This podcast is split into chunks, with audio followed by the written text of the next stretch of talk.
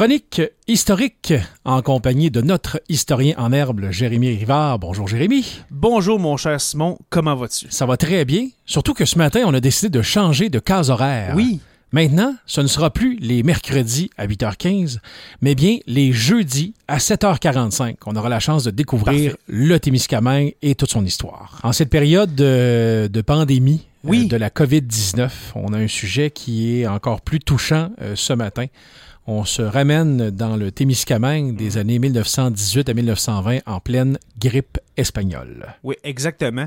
Et puis, euh, je- pourquoi que je dois faire un lien avec la COVID-19 et puis la, la grippe espagnole, c'est que oui, c'est deux pandémies, c'est deux euh, types, euh, si on veut, de grippe. Mhm. des, des, des, euh, la COVID qui est un, un, un SRAS-CoV, ok, dans le fond, mais la grippe espagnole était une grippe de, une grippe de type H1N1.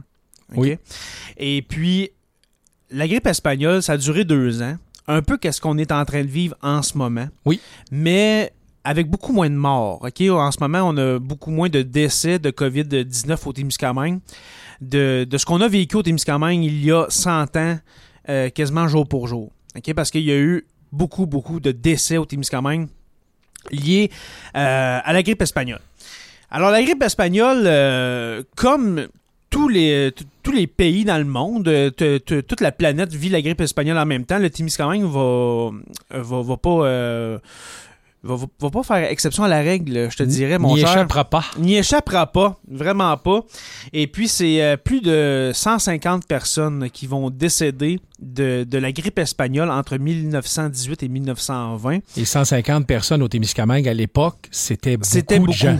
C'était beaucoup. Et puis, il faut dire que on n'était pas... euh, ben, en, en même temps, au Témiscamingue, en ce moment, on n'est pas collé-collé comme en- en- dans les grands centres.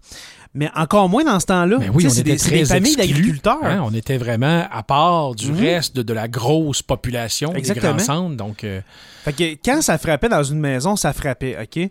Euh, puis, euh, c'est important de dire que la grippe espagnole, contrairement à la COVID-19, euh, qui frappe surtout les gens euh, très ben, vulnérables et puis qui ont des maladies sous-jacentes, euh, la grippe espagnole peut attaquer autant le, le- le père de famille, la mère, que l'en- que l'enfant de 3-4 ans. OK? Ça fait que c'est vraiment une, une grippe très traître. c'est virulent. Oui. C'est très virulent. Alors, euh, on va se pencher aujourd'hui, oui, sur le Témiscamingue, mais plus sur le cas de Fugerville. OK. OK? Fugerville, euh, qui, euh, qui, euh, qui ont installé une croix, OK? Dans, dans- en 1919, une, une- une immense croix en bois qu'on a peinturée en blanc, tout le gros kit. Et puis, pourquoi qu'on a installé une, une croix gigantesque? C'est le curé de l'époque qui s'appelait le curé Fugère de Fugerville Oui. qui va promettre à Dieu, qui va promettre à, à- à Dieu de diriger une croix si son village, pendant l'année 1919, si son village ne connaît aucun décès lié à la grippe espagnole. S'il est épargné. Si le village est épargné, alors les limites du village. Alors, c'est sûr qu'il va y avoir des décès euh, aux alentours, dans les rangs, qui sont pas encore reconnus comme étant à, à- à À la tulipe, à, ouais. la, à la- à la verlochère, euh, etc. Alors, en 1919, il n'y aura aucun décès de, lié à la grippe espagnole, mais cependant, en 1920, il va, il va y en avoir, mais l'année 1919, il n'y en a pas. On a été sauvés dans cette année-là. Ah oui, Du côté de Fugerville, oui. Du côté de Fugerville. Alors, euh, le curé, hein, qui va euh, ordonner à la fin 1919 d'ériger la croix. Et puis, aujourd'hui, j'ai des témoignages des, de Témiscamiens, de gens de Fugerville de l'époque. Alors, que de tu, vrais que tu as témoignages. pris euh, toi-même ou euh, Absolument. des, des témoignages que j'ai retrouvés euh, dans, de- de- dans les ouvrages de Marc Riopel. Oui. Si vous ne connaissez pas Marc Riopel, allez le lire. C'est l'historien témiscamien euh, par excellence. Alors, je vais te lire deux textes. Le premier étant d'Edmond Boucher, OK. qui est un religieux de l'époque.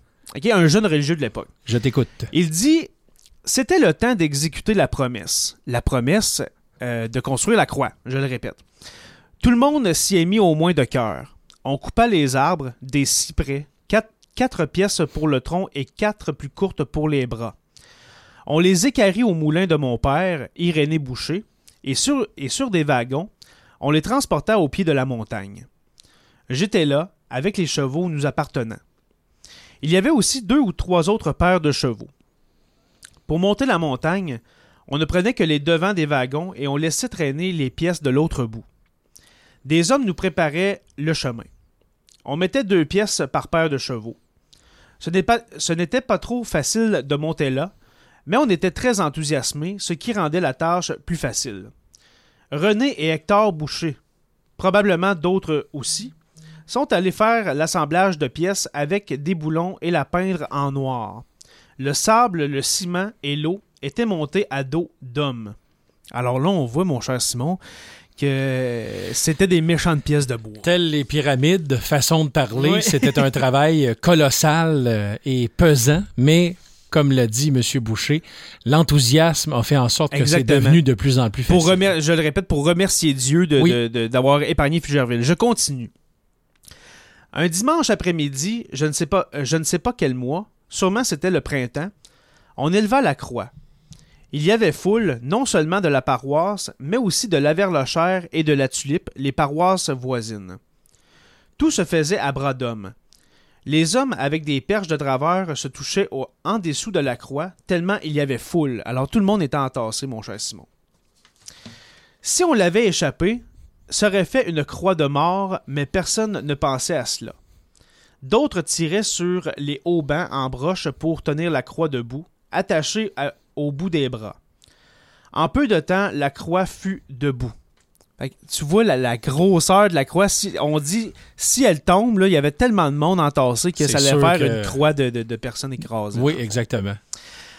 Alors, euh, je reviens, le 15 juin 1919, c'est Monseigneur Latulippe qui est le Monseigneur euh, du diocèse d'Éléberé, parce qu'on est encore dans le diocèse d'Éléberé. Oui. Aujourd'hui, je crois qu'on est dans le diocèse de Rouen-Noranda, mais je vais revenir dans une autre chronique là-dessus.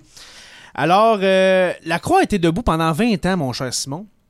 Mais elle était en bois, fait que la, pourriture a eu raison de, de, cette croix de bois érigée en 1919. Et puis en 1987, pour le 75e de Fugerville, on a érigé une seconde croix euh, pour euh, justement pour parce que c'est un des monuments, si on veut, c'est un des symboles de Fugerville. Alors on, a érigé une nouvelle croix euh, au même endroit. Et puis voilà.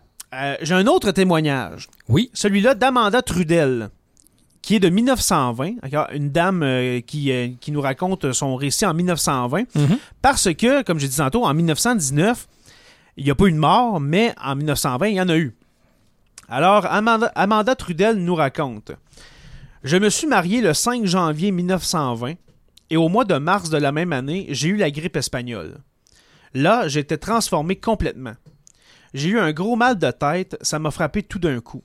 Après ça, je me suis couché, puis je, euh, je vais vous dire franchement, je ne me rappelle plus du reste. Quand le curé Fugère a su que j'étais malade, il a été chercher ma belle-sœur qui s'est occupée de moi.